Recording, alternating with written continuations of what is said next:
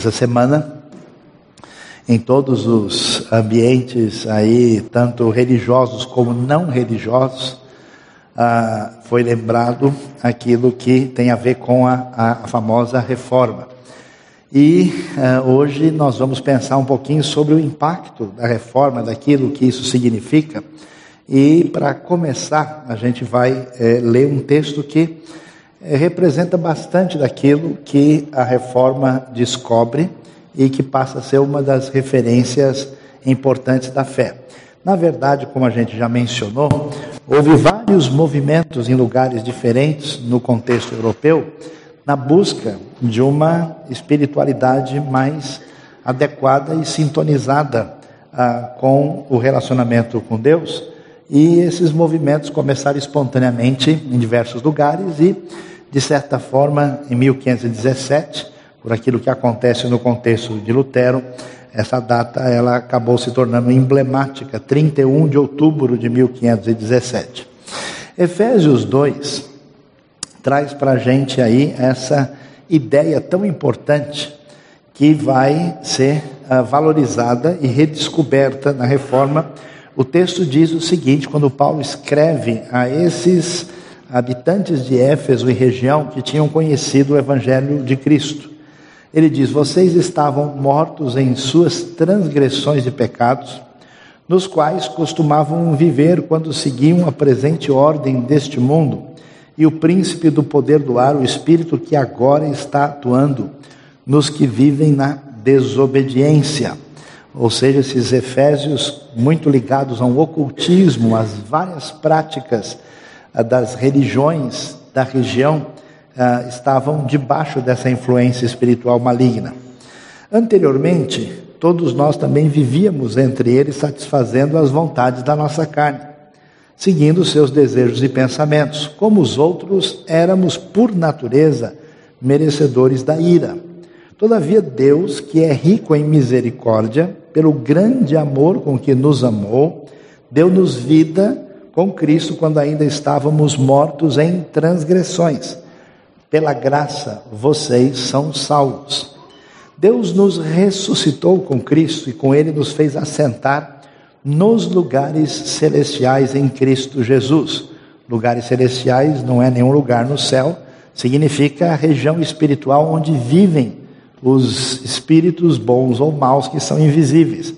Eles tinham medo desses espíritos, se achavam dominados por eles, e agora em Cristo eles são vitoriosos para mostrar nas eras que hão de vir a incomparável riqueza de sua graça, demonstrada na sua bondade para conosco em Cristo Jesus. Pois vocês são salvos pela graça, por meio da fé, e isso não vem de vocês, é dom de Deus, é presente de Deus, não por obras, para que ninguém se glorie, porque somos criação de Deus realizada em Cristo Jesus para fazermos boas obras, as quais Deus preparou antes para nós as praticarmos.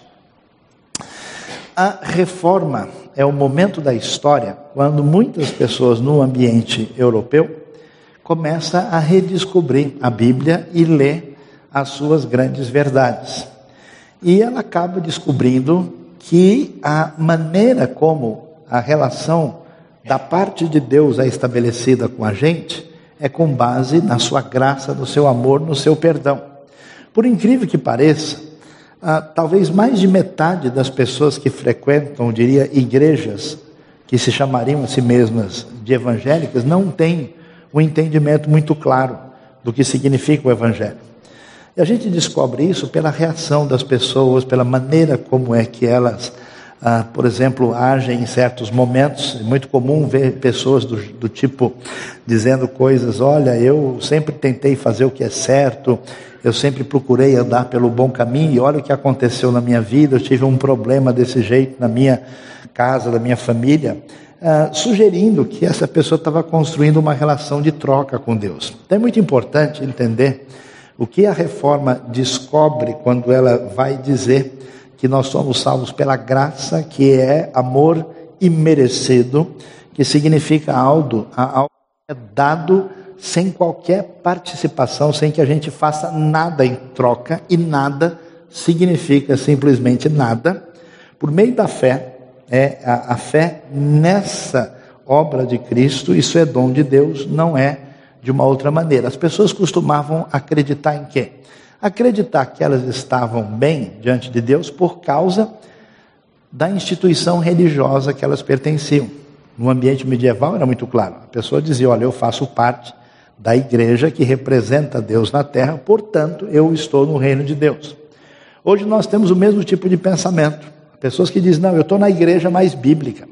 A minha igreja é mais doutrinariamente correta. Não, a minha é mais viva. A minha tem mais fogo, a minha tem mais água, né? E assim por diante. As pessoas fazem é, essa, é, dando a sugestão que se eles estão no movimento, na igreja, na comunidade X, de alguma forma eles acumularam milhas espirituais para contar ponto lá em cima. A outra maneira equivocada é que a gente pode ter um acesso direto a Deus pela via mística, que a reforma rejeita. As pessoas, é, em vez de considerar aquilo que Deus tinha revelado, começaram a pautar a sua vida em função das suas experiências únicas, particulares, diferenciadas, baseadas em sensações, visões, etc. E a partir daí construíam sua maneira de pensar a reforma vai dizer: não, esse caminho também não é o caso. É, ninguém pode se aproximar de Deus por causa de experiências assim, porque o fundamento está naquilo que Deus nos ensina, que essa salvação é pela graça e pela fé. Outras pessoas, que talvez seja mais comum, acreditam que a penitência, o sofrimento que a gente tem, de alguma forma limpa o caminho e você chega mais perto de Deus. Por isso é comum no mundo todo rituais. Há lugares no Oriente onde as pessoas se espancam, inclusive, se machucam, né? Ah, e fazem é, coisas do tipo ah, assim impensável, pensando que vão estar próximo de Deus. Hoje em dia, no nosso mundo mais civilizado e evoluído, a gente só faz isso por causa de futebol, Fórmula 1 e coisas muito mais importantes, com certeza. Mas ah, a ideia é essa. A Bíblia também rejeita isso completamente e rejeita a ideia de alguém ser salvo ou estar melhor diante de Deus por fazer uma série de coisas certas. E que essas pessoas então estão bem. A Bíblia vai dizer: não é esse o caminho, de jeito nenhum. Se alguém não entendeu isso, não entendeu o Evangelho. O Evangelho significa Cristo nos perdoa inteiramente de graça pela fé naquilo que Ele fez por nós.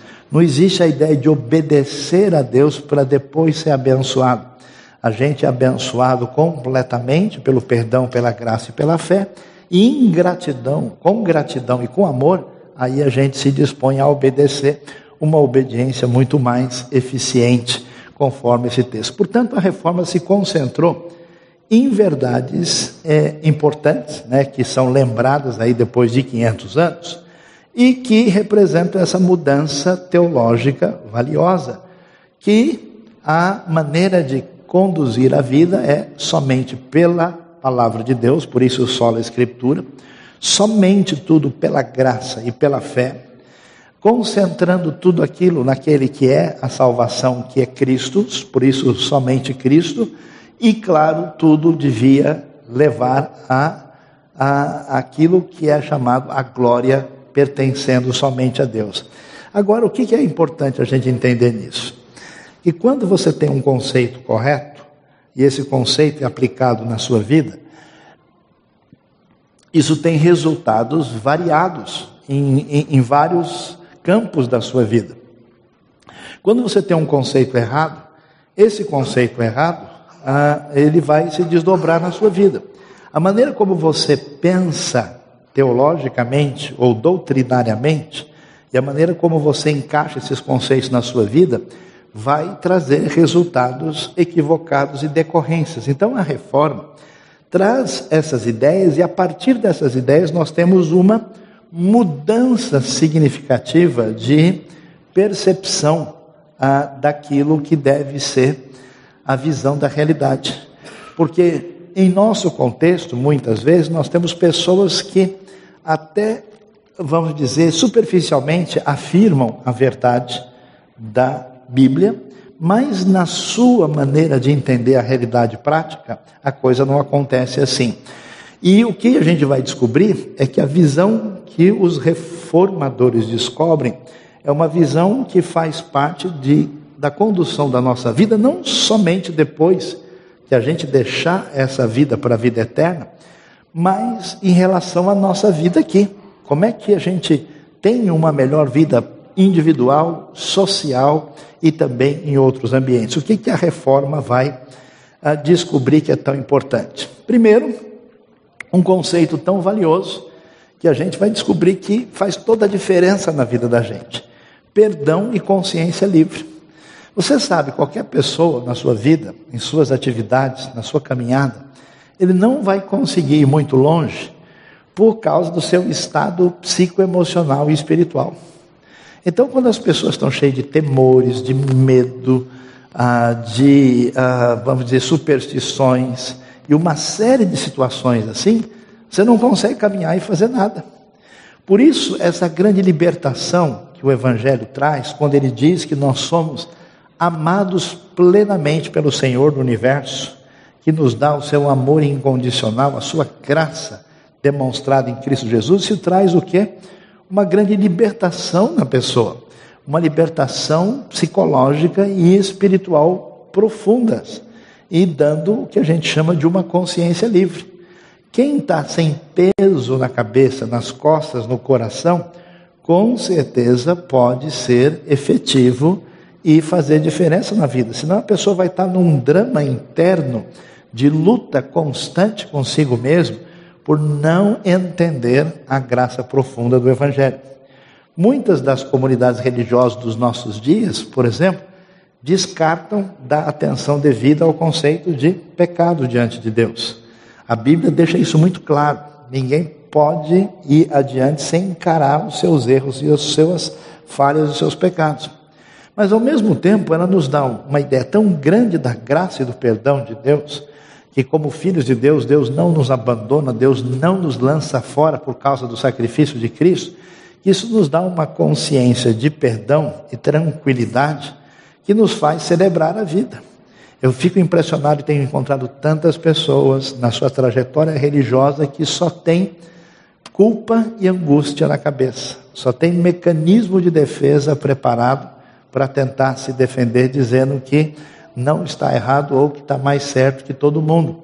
Isso é um desvio. Tem visto gente até carregando anos de culpa falsa na cabeça. O Evangelho é a mensagem da libertação plena que em Cristo Jesus nós somos perdoados. Isso traz um novo tipo de pessoa para lidar com a vida e faz toda a diferença quando você está cheio de medos, pavores, angústias e superstições que não levam a lugar nenhum. É interessante que a história humana sempre teve o que a gente chama de tensão entre a razão e os aspectos não racionais do ser humano. A razão consegue enxergar grande parte da realidade e explicar para a gente de uma maneira coerente e lógica. Mas, como dizia o nosso amigo Pascal, né, há razões que a razão desconhece, o coração tem essas razões que a razão desconhece. Há uma série de coisas que a razão não consegue medir. Historicamente, né, na literatura, ah, no pensamento, sempre essas coisas estiveram ligadas. Quando a gente pensa sobre a história da fé e da religião, a gente vai ver que quase nenhuma estrutura religiosa do passado fez uma conexão razoável com a razão e o entendimento. Quase sempre ser religioso é anular a mente, é não pensar, é não criticar. Eu fiquei surpreso uns anos atrás que eu tive a oportunidade de contemplar ao vivo o pessoal que fazia parte de um grupo né, de expressão religiosa do contexto asiático, longe de nós, que tem origem na Índia e esse pessoal estava todo mundo junto de mão dada, daqui a pouco eles começaram a. E eu falei, o que, que é isso, né? E o pessoal estava dizendo que era importante você, nesse exercício, aos poucos, ir perdendo a consciência. Que quanto mais você né, aniquila-se a si mesmo e você vai na direção de um uno absoluto, mais perto você está do divino. Na perspectiva bíblica, nada disso faz sentido. Por isso o misticismo é lançado fora, que, que a reforma descobre? Que a palavra de Deus está diante de nós e que ela deve ser entendida, ela deve ser com é, é, é, é, lida, interpretada e, portanto, aquilo que Deus nos diz faz sentido. E, portanto, a fé se torna aliada da razão. Esse é um dos principais motivos que, onde a reforma floresceu com as suas ideias, o ambiente teve um grande desenvolvimento em diversas áreas, porque a fé não se mostra uma oposição a ideia da mente, do entendimento. Por isso que existe uma apologética cristã. Por isso que existe uma conversa entre Bíblia, ciência e filosofia. Muita gente supostamente evangélica tem uma cabeça obscurantista. Acha que o seu entendimento é o lugar onde o Espírito de Deus não opera. E algumas vezes parece que não só o Espírito de Deus, mas quase nada opera ali. A coisa é difícil. E portanto, a reforma nos trouxe uma outra ideia tão valiosa e importante mostrando para a gente que uma vez que a verdade de Deus está em palavras à nossa disposição, todo mundo tem o dever e a responsabilidade de analisar essas palavras, a liberdade de exame estar à disposição de todo mundo. E isso é tão importante e valioso porque uma sociedade onde não existe essa ideia, você vai ter um grupo pequeno de pessoas poderosas que tiram a liberdade dos outros. Se todo mundo tem acesso à verdade de Deus, ela está aberta e todos podem discutir, aquilo que a gente chama de diálogo, de debate, de uma sociedade saudável aparece. E, consequentemente, já que a verdade não vem por via mística de alguém especial e ungidão que tem o domínio da coisa, já que a coisa não vem por meio da instituição única, mas vem por meio do texto aberto, a coisa mais importante que precisa ter é educação. Qualquer pessoa tem o direito e o dever de conhecer à medida que esse conhecimento é disponibilizado para você. Alguém me perguntou uma vez se eu acharia interessante participar de uma sociedade secreta. E eu disse: Olha, eu não tenho nenhum interesse nisso, porque as coisas de Deus são absolutamente abertas. A gente não entra para depois descobrir o que, que é. Se alguém me chama, entra nesse quarto aí, o que, que tem aí? Eu não sei. Só depois que você entrar, você vai descobrir. Aí tem um tigre me esperando lá. Então é melhor não entrar. Né? Ah, então a liberdade está colocada lá. E isso deu um impulso enorme à educação. Consequentemente, isso que é interessante progresso e ciência. Às vezes a gente não está, por causa da nossa herança equivocada, a gente não associa progresso e ciência com fé. Mas o Deus da salvação é o Deus da criação. Leia o Salmo, por exemplo. Leia, veja o Salmo 104 do lado do 105, 106. Um celebra a criação, outro celebra a, a história da redenção, outro celebra a salvação as coisas estão totalmente interligadas. Por isso, esse mundo que está à nossa volta não é um lugar inferior, não é um lugar prejudicado, é o mundo de Deus. Por isso, progresso e ciência faz parte da nossa relação com Deus. Eu acho tão interessante, né, quando eu, alguns anos atrás, nos tempos de outrora, eu gostava de dar uma olhada em algumas, uh, algumas coisas ligadas à matemática, à história da matemática. E uma coisa interessante que eu tive a oportunidade de ver é a história de diversos dos maiores matemáticos da história. Surpreendentemente, foram criados em ambientes muito religiosos. Grande parte deles, às vezes, eram filhos de um pastor ou filhos de rabino, ah, e criados num ambiente, é, um dos exemplos mais impressionantes de um matemático tão importante que tinha uma fé profunda, escreveu um livro sobre a Bíblia, o famoso Leonard Euler que é muito interessante. Entre eles você tem também o nosso amigo Pascal e outras pessoas. A gente tem um mito na cabeça, né, que foi divulgado recentemente. Se alguém pensa, raciocina, estuda muito, consequentemente essa pessoa vai rejeitar a ideia de Deus. Isso não faz nenhum sentido. Progresso e ciência fazem parte dos desdobramentos daquilo que a reforma recupera. O que, que a gente vai descobrir na sequência dessa percepção? que uma vez que a gente descobre que a nossa vida não acontece por acaso, que as coisas não se tornam névoas indefinidas, que o mundo de Deus é objetivo e que esse mundo tem princípios, princípios de sabedoria para serem utilizados na vida, quer dizer que tem caminhos de conduta a serem definidos. A fé protestante baseada na Bíblia valoriza muito a ética. Quer dizer, eu só posso construir uma sociedade se eu tiver realmente uma regra comum de respeito pelo outro. Se isso ficar na mão de um grupo de pessoas que detém o poder, se isso ficar no relativismo completo, se isso não tiver diretriz, nós estamos perdidos. E, claro, que grande parte do desenvolvimento humano geral, que você vai ver na introdução das ideias da reforma e seus desdobramentos, vão valorizar a ética e, consequentemente, também o trabalho. Porque, mais uma vez, quando você tem a espiritualidade errada, o pessoal pergunta, né? Quero saber quem foi que inventou o trabalho. Notícia é muito boa para você, foi Deus. Aliás, Deus inventou o trabalho antes da queda. Adão no jardim do Éden já trabalhava, então para de reclamar.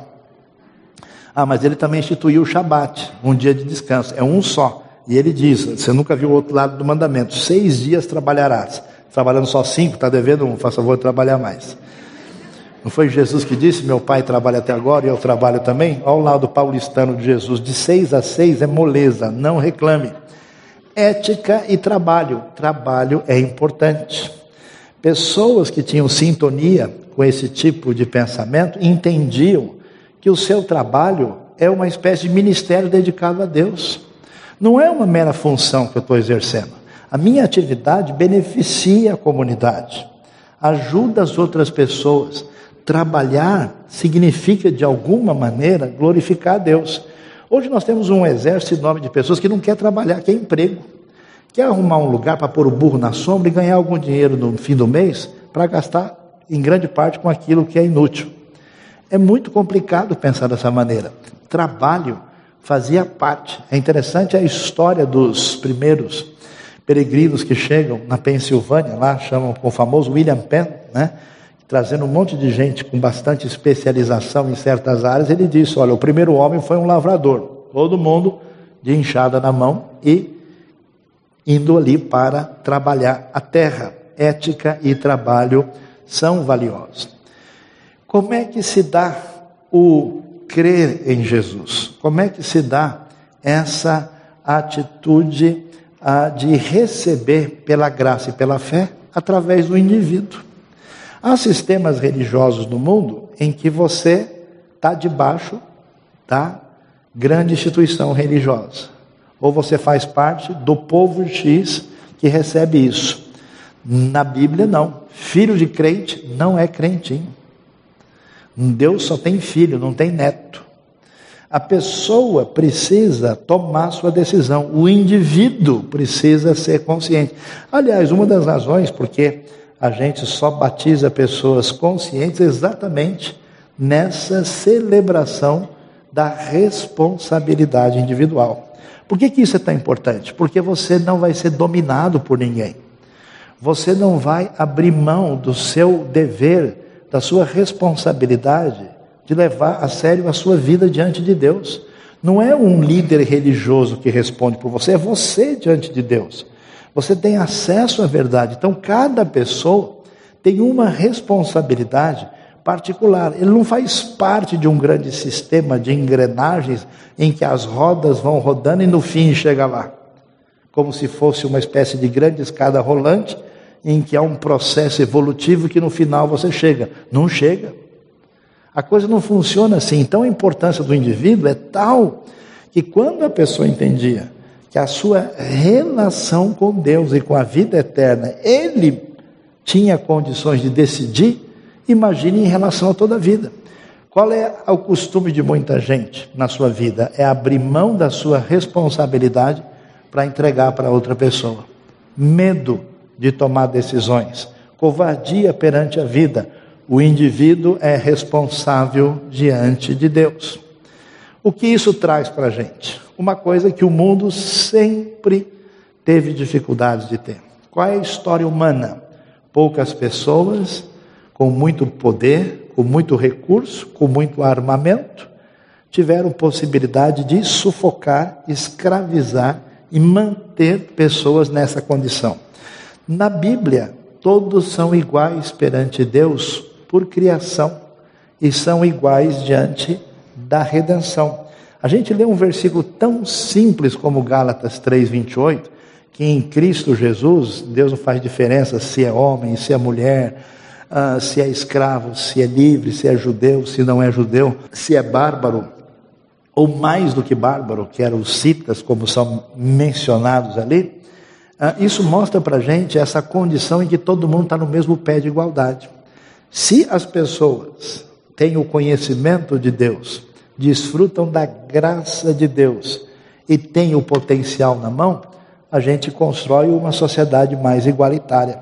Observe no mundo, procure pouca, há pouquíssimo exemplo de uma sociedade que cresceu saudável na direção de democracia sem base direta ou indireta da escritura e das ideias bíblicas que a gente encontra aí. Uma sociedade democrática é uma das referências da reforma. Consequentemente, a maneira dos reformadores recuperarem a Bíblia traz para a gente o que a gente chama de uma espiritualidade integrada. O que é uma espiritualidade integrada? Quando a gente fala de uma pessoa espiritual, você já pensa em quem? Ah, uma pessoa que faz muita oração de madrugada, uma pessoa que jejuou durante três dias, uma pessoa que leu o livro de Salmos e traz para frente, pendurado de cabeça para baixo, uma pessoa que fez alguma coisa desse tipo. Claro que essas atividades de oração, de leitura, de uh, crescimento de devoção são importantes, mas isso não é espiritualidade na sua plenitude. Espiritualidade integrada significa que eu não estou apenas beneficiando o meu espírito para uma vida futura, mas também estou vivendo uma vida de espiritualidade que afeta o mundo, o meu dia a dia aqui. Então é tão importante estudar e conhecer a palavra de Deus como conhecer a espiritualidade da garganta sofrida, né?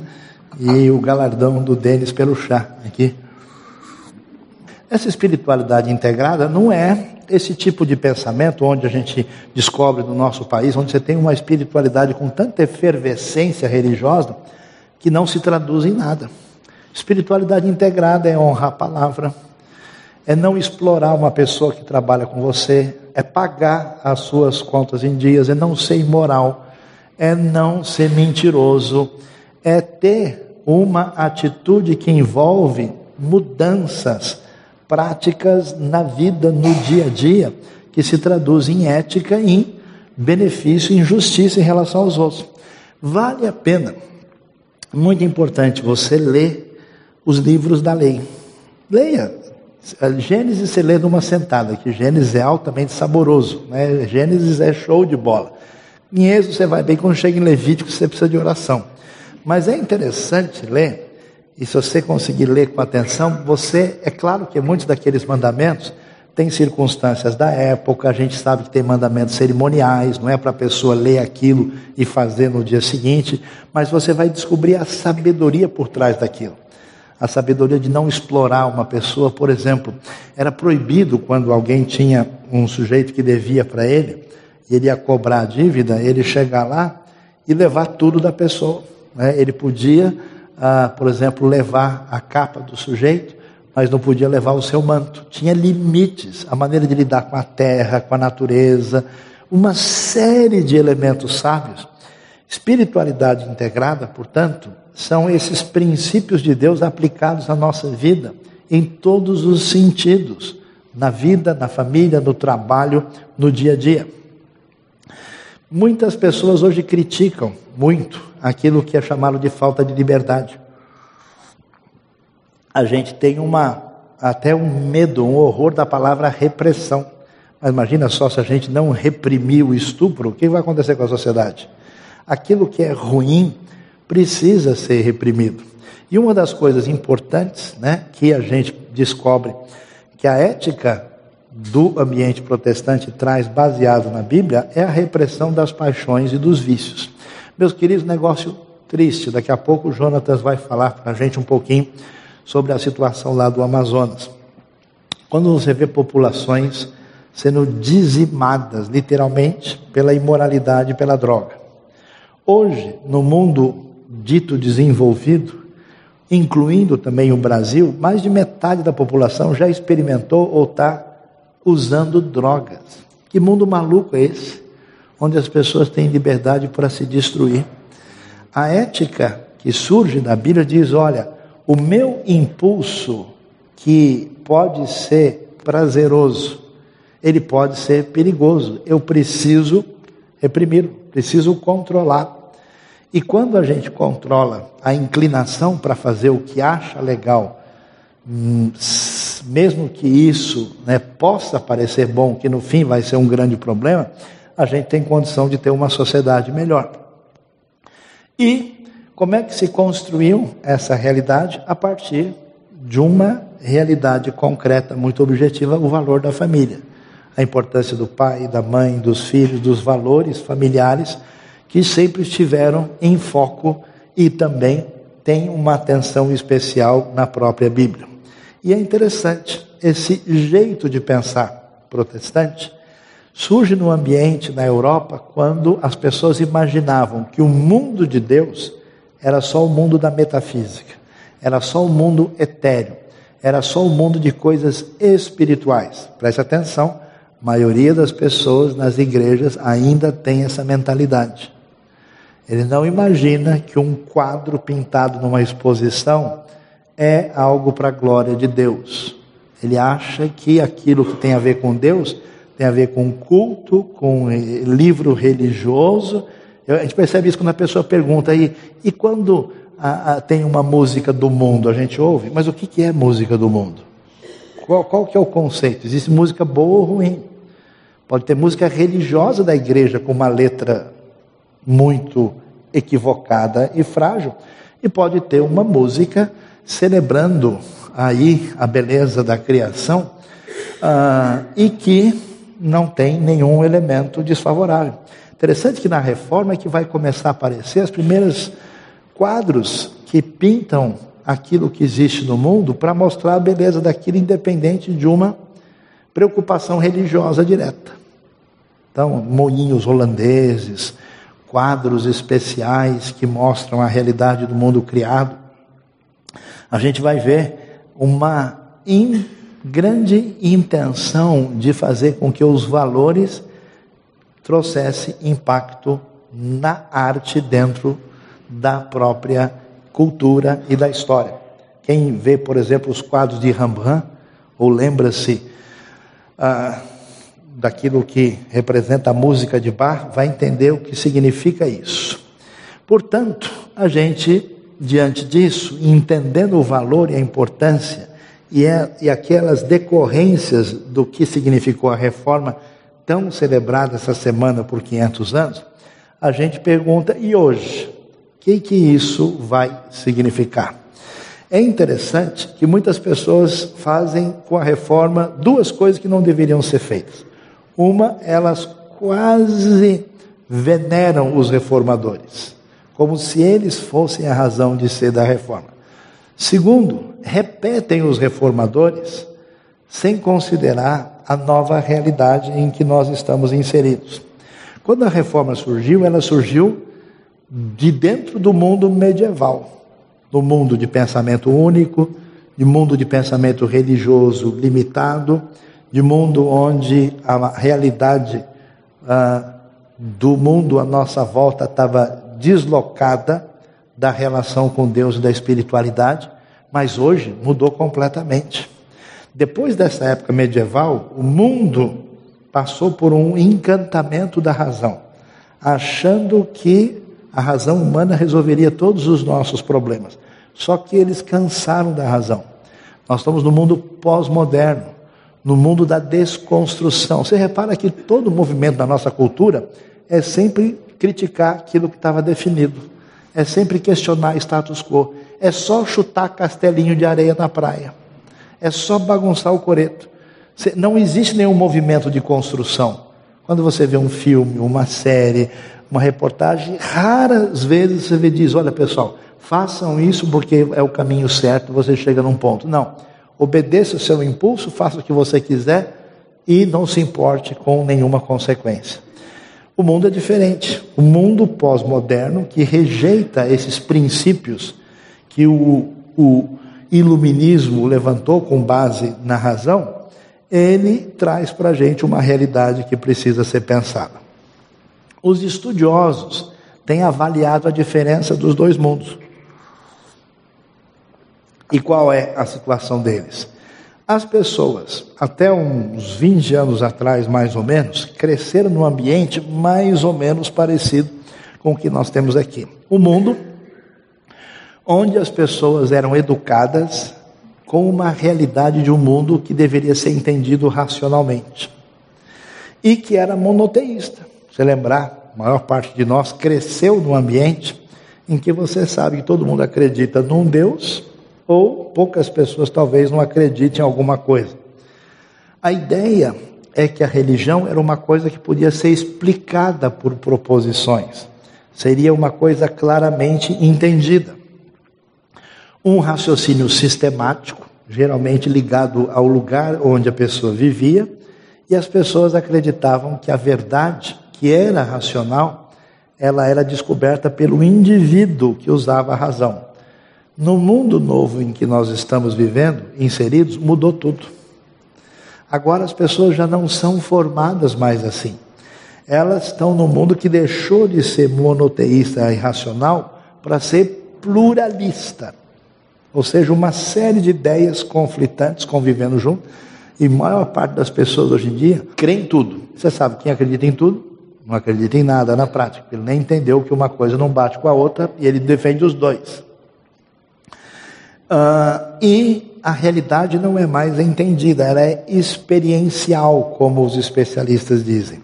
O mundo, em vez de ser um mundo de explicar a fé para ser compreendida, é um mundo da narrativa mística. Por que será que faz tanto sucesso Harry Potter? Por que, que faz tanto sucesso a cabana? Porque é uma narrativa e uma narrativa marcada por esse misticismo dessa nova sociedade que a gente está ah, vivendo. Eu estava nessa viagem agora, achei impressionante. E eh, na Colômbia, na fronteira com o Brasil, como o pessoal ali aderiu completo ao Halloween. Halloween tem uma tradição celta, ah, vamos dizer, celta anglo-saxã, que tem sentido na cultura dos Estados Unidos, mas na Colômbia é totalmente diferente. Mas a fascinação um negócio meio né, apavorante assim, é muito forte. Ah, o misticismo se torna globalizado e multiplicado. Mundo que não é mais raciocinando como de modo sistemático, mundo fluido, onde as coisas são indefinidas, e o mundo global, tudo misturado. E a verdade já não está mais na razão, nem num critério, mas está numa preferência específica de um grupo, de uma comunidade, de uma tribo.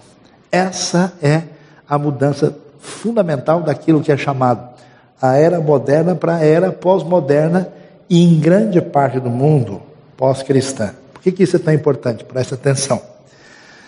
Se a gente entender a reforma, a gente vai descobrir o seguinte: os reformadores viveram nesse ambiente da história. O que, que eles fizeram? Abriram a Bíblia, abra a sua também.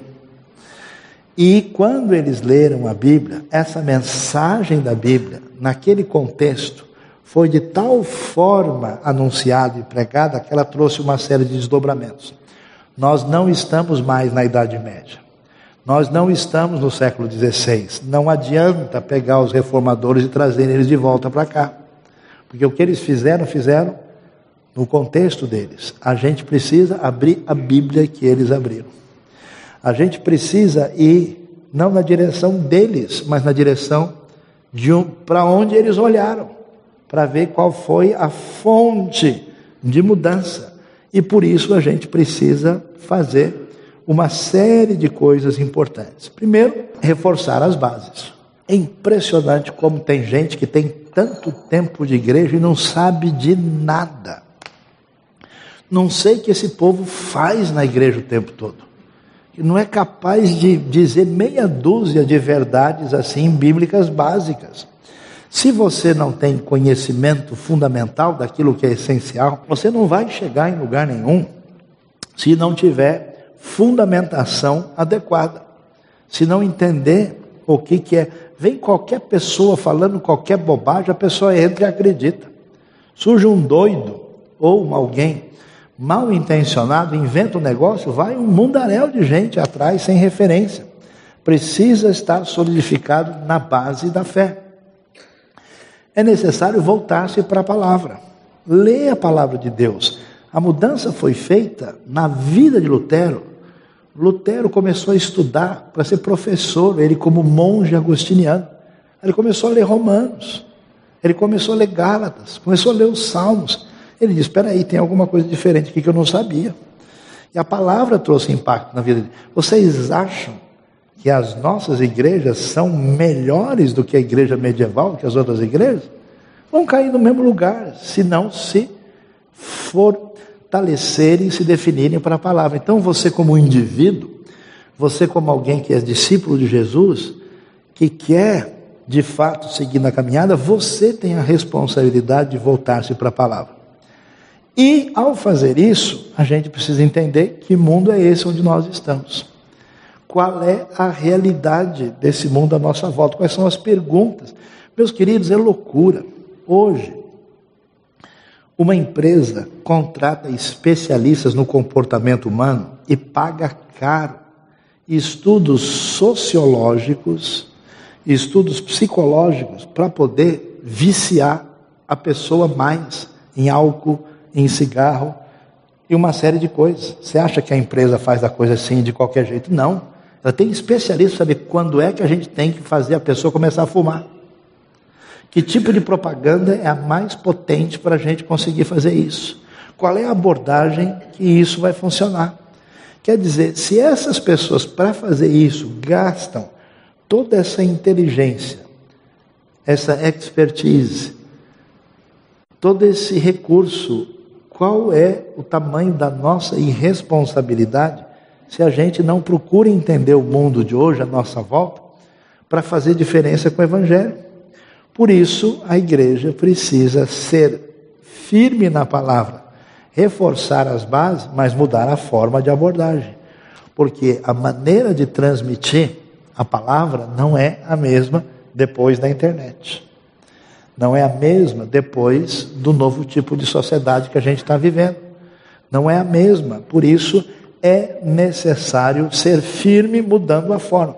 Por isso eu acho impressionante o apóstolo Paulo. Isso é tão importante ler Efésios capítulo 2. Paulo, criado num judaísmo tradicional, num jeito farisaico de viver a vida.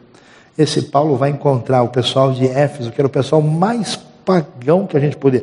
Éfeso era o ó do Borogodó, falando no, no hebraico clássico, assim, em termos de confusão religiosa. Tudo que é loucura se concentrava em Éfeso.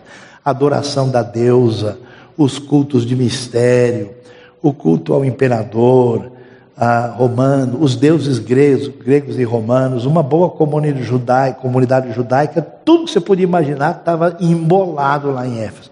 E Paulo vai e conversa de boa com os Efésios, dizendo: Olha, vocês foram libertados vocês agora estão livres disso. Ele, ele traz a mensagem para eles em sintonia com a situação deles, porque nós temos a responsabilidade de trazer a palavra ao novo contexto. Então, nesses 500 anos da reforma, não acho que a gente deva simplesmente dizer: ah, que legal, palmas para o Lutero, para o Calvino, para os anabatistas e para os Zwingli. A gente não deve simplesmente transformá-los nos nossos santos evangélicos venerados. Né? Eu tenho uma estátua do Lutero aqui ah, no meu, né, no meu, ah, ah, na minha cômoda aqui para eu olhar para ela de vez em quando. Né? A gente precisa entender o que foi que eles fizeram, para onde eles olharam e nesse nosso contexto trazer a palavra de Deus para fazer diferença. Essa é a missão que IBNU e que o povo de Deus deve ter na sua vida. Amém?